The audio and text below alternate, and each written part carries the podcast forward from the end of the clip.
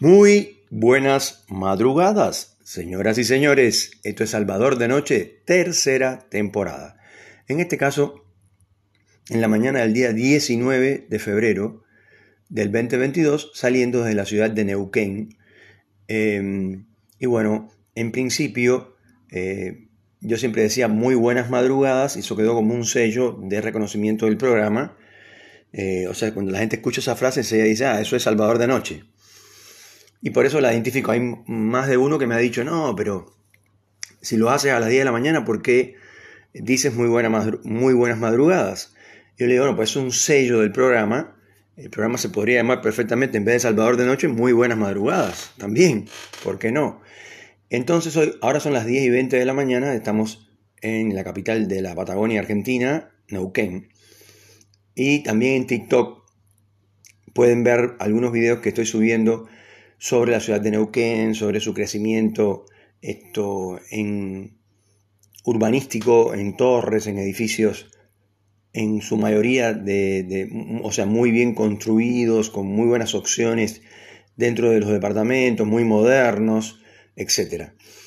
Y hoy vamos a hacer una crítica de televisión, en este caso no a, un solo, a una sola televisora, a un solo canal de televisión, porque desgraciadamente esto ocurre constantemente en todos los canales de televisión de la República Argentina, hasta los de cable. Eh, y la primera cuestión que vamos a hablar es por qué, a ver, por qué todas las televisoras, todos los canales de televisión de este país mandan camarógrafos o, o representantes de sus canales a la ciudad de Mar del Plata para que yo, que soy el televidente, que no tomé vacaciones, que me despidieron del trabajo y no tengo trabajo, tenga que ver gente en la playa bañándose. Cosa más aburrida que esa no hay, pero eso no es lo peor. Lo peor es que los noteros, que por supuesto su trabajo, están buscando eh, su sustento y todo lo demás, y además ellos hacen lo que obviamente la producción del canal les manda a hacer, entonces le dicen, pero podríamos contactarnos con alguien que esté ahí en la playa, fulano de tal, y el tipo dice, pero ¿cómo no? A ver, señorita, buen día, ¿cómo está? Eh, y, la tipa le vira la cara y se va y dice, no, esta no quiere hablar. No, entonces dice el, de Buenos Aires en el estudio, dice, no, no, es tremendo, o sea, el notero es tremenda, es tremendo porque la gente a veces no colabora. Entonces el de allá dice, no, pero en algún momento vamos a, eh, seguramente va a colaborar. A ver, señor, ¿qué hace por acá, por Mar del Plata? Escuchen la pregunta, qué interesante, ¿no? O sea, más aburrido y más poco profesional que esa pregunta, que es una... O sea, no tiene por dónde darle la vuelta. Entonces el tipo dice, no, yo soy de, no sé, por decir algo, de Chuel, Echuel, y, y siempre los veranos vengo a Mar del Plata a, a vacacionar. El tipo dice, ¿y cómo están los precios? El tipo dice, no, no, los precios por arriba de todos los niveles posibles. Después de la pandemia es una locura. ¿Cuánto sale un departamento en el centro, uno normal, común? Y el tipo responde, seis mil pesos, de ahí para arriba, por día, claro, obvio. Entonces, eh, la conversación, eso es lo más interesante que se podría decir. Después le pregunta, bueno, ¿y acá con, con los nietos? Y el tipo le responde, no, son mis hijos. O sea, ¿y qué estaban haciendo? Tomando un rico mate. Pero señor, ¿en serio estoy viendo esto en la televisión? ¿Esta pelotudez la estoy viendo en la televisión? ¿Qué? ¿A quién se le ocurre? Pero además todo el mundo hace lo mismo.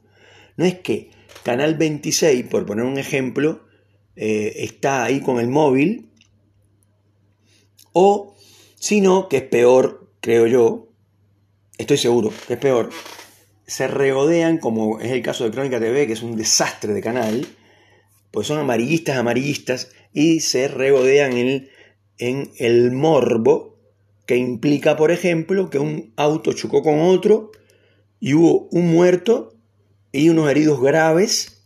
Entonces, está, no sé, por decir alguno así, Fabián Rubino, que es uno de los noteros más, más conocidos acá en Argentina, un hombre grande ya y qué sé yo, y el tipo dice, bueno, estamos acá en la Panamericana, por decir algo, y como ustedes ven, el camión quedó pero terriblemente, bueno, y el auto parece, bueno, en fin, le pasó por arriba, lo hizo, ya está, destrucción total.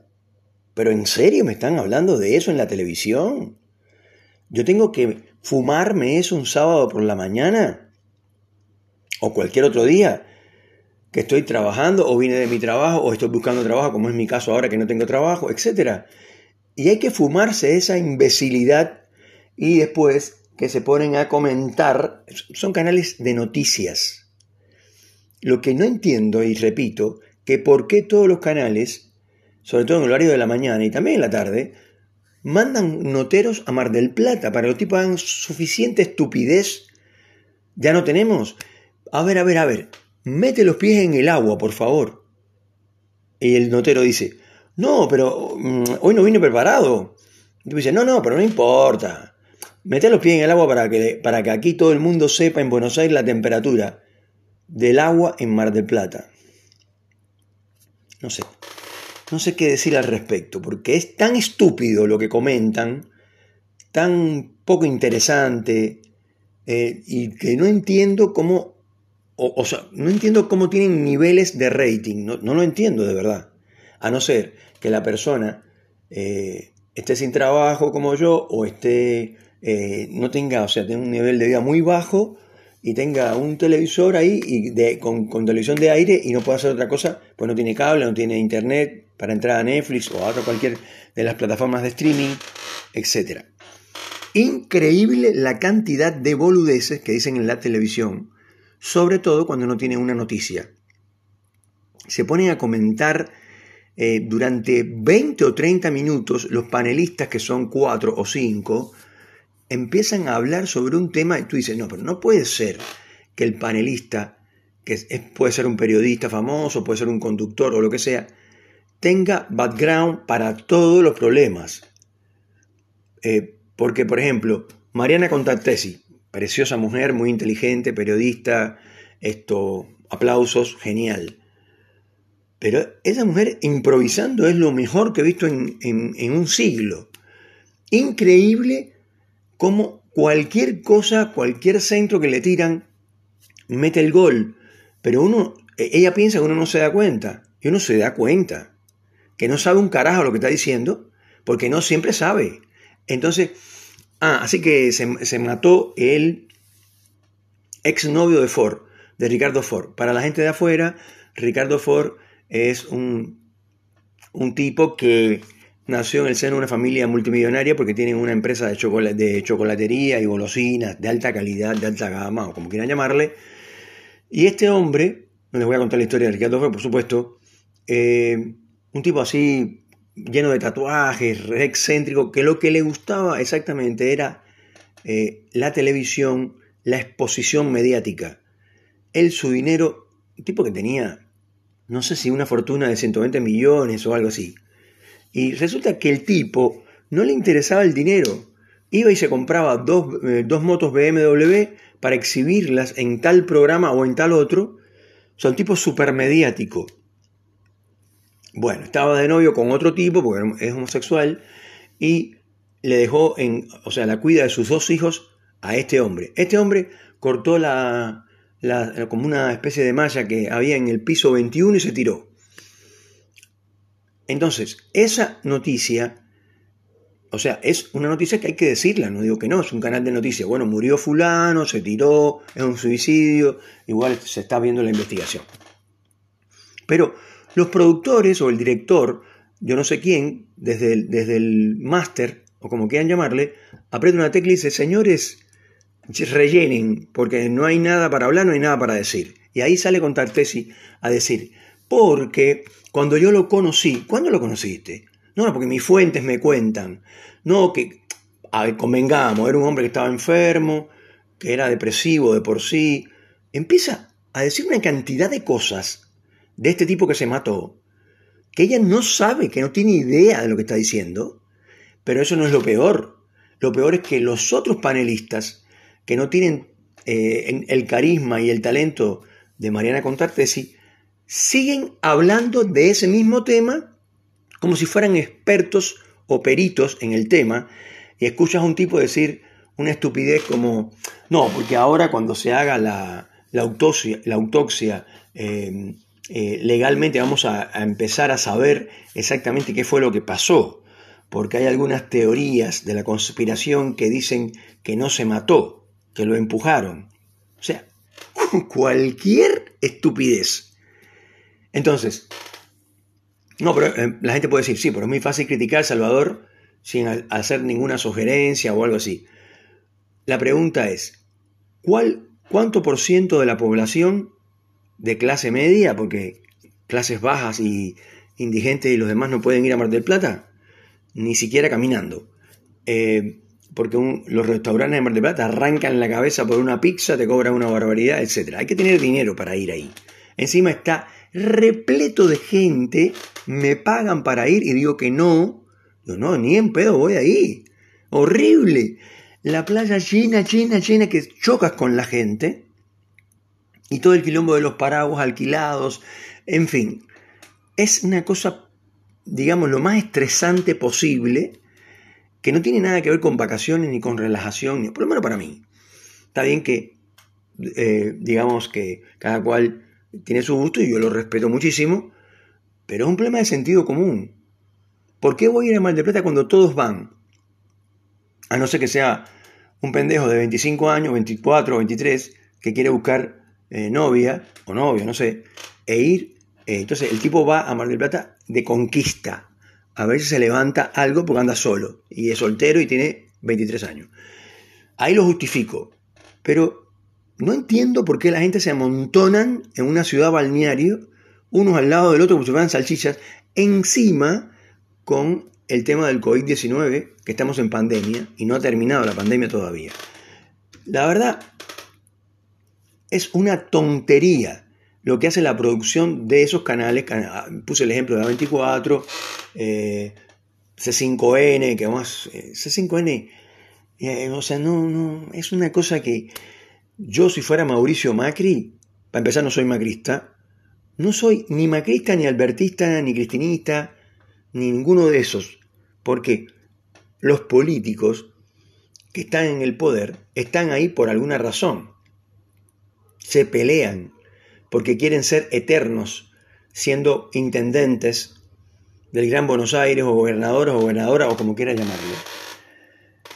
Eh, la verdad que la gente, o sea, los tipos se mueren por seguir en el poder. Entonces tiene que haber algo ahí del poder que te gusta, que te embriaga, que te, que te pone, es como una droga, porque todos quieren seguir gobernando y a todos no quieren, a ninguno quiere que se le acabe el periodo de los cuatro años establecidos.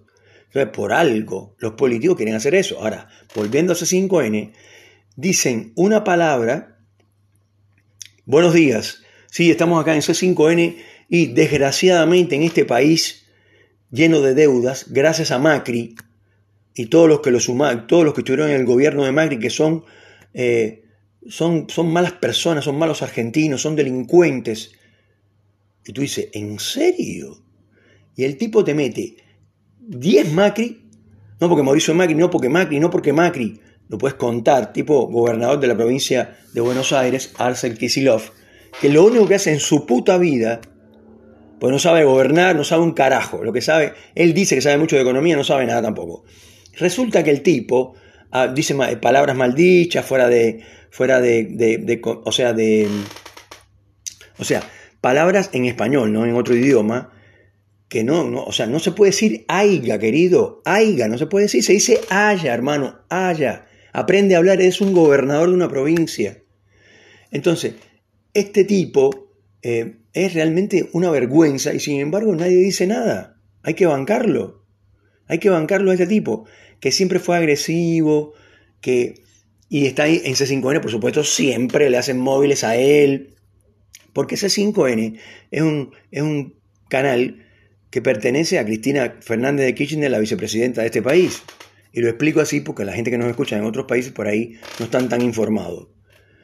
Entonces, es increíble las cosas que ocurren en, la, televisión, en la televisión de aire, ¿no? Obviamente. Eh, bueno, C5N ya sabe, súper politizado. Todas las noticias que ellos dicen tienen que ver con la deuda del país y con la culpa que, de quién es de Mauricio Macri. tipo Fidel Castro que estuvo eh, más de 50 años en el poder y en todos los discursos, sin quitar ninguno, hablaba pestes, horrores de los norteamericanos. Toda la vida, ¿eh? Fue así. No, porque son unos hijos de puta que nos están haciendo eh, mierda a la isla y que no sé qué, que por culpa de los americanos, toda la culpa para los americanos. Bueno, esto es lo mismo. Todas las culpas en C5N son para Mauricio Macri. El pobre Macri, yo me hubiera ido de este país hace rato, porque es un horror las cosas que dicen de, ese hombre todos los días. Y siempre lo mismo. Y nadie cambia, nadie, nadie dice, bueno, señores, vamos a cortarla con esto. Y este gobierno tiene más de dos años y lo que está haciendo es un desastre, no sabe gobernar. No hablemos más del pasado. Olvídense de Mauricio Macri. Ya está, ya pasó. Sí, endeudó y hay que salir de la deuda, punto. No, porque es un hijo de puta, porque es... ¿Entienden? O sea, horrible. Entonces a veces por eso, cuando uno va eh, a un profesional de la psicología o algo así, te dice, mira, sugerencia no veas televisión. Porque después cuando tienes cable o puedes acceder a internet y todo lo demás, ahí hay otros productos, como es el caso de la plataforma de streaming Netflix, que es la que más, más o menos la gente conoce más, que tiene excelentes películas, buenas telenovelas, buenas teleseries de diferentes países, etc. Eso es otra cosa. Pero la televisión de aire te tienes que fumar el sábado entero, aunque lo hacen de lunes a sábado y a domingo, la, Mar del Plata y la gente en Mar del Plata amontonados en la orilla, eh, que prácticamente está uno arriba del otro, y a eso le llaman vacaciones. Pero eso no es lo peor. Lo peor es que por hacer esas estupideces de estar ahí amontonado en la arena, tomando sol, que además da cáncer aparte en la piel, resulta que hay que pagar 6 mil pesos por un departamento diario, o sea, diario, son, si son, no sé, tres días, digamos, eh, o sea, eso solamente en alquileres. Ahora vamos al restaurante, hay que hacer cola para comer, porque hay tanta gente concentrada en un mismo lugar que es imposible poder esto, respirar. Entonces, eh, haces la cola del restaurante, cuando llegas son las 11 y 40 y el mozo te dice, eh, no, en cuanto al lomito, que, porque no, dame un lomito completo. No, en cuanto al lomito, ahora explico.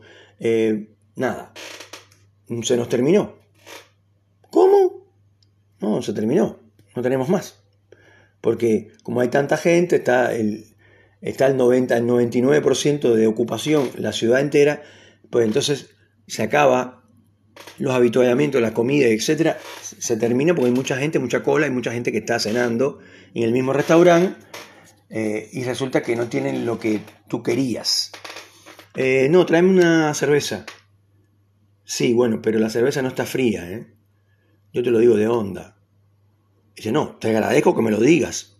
La pregunta es por qué la cerveza está caliente o no tiene suficiente frío. No, lo que pasa es que como hay tanta gente, se saturó y tuvimos que traer cerveza que entraron hace, la trajeron hace, no sé, una hora.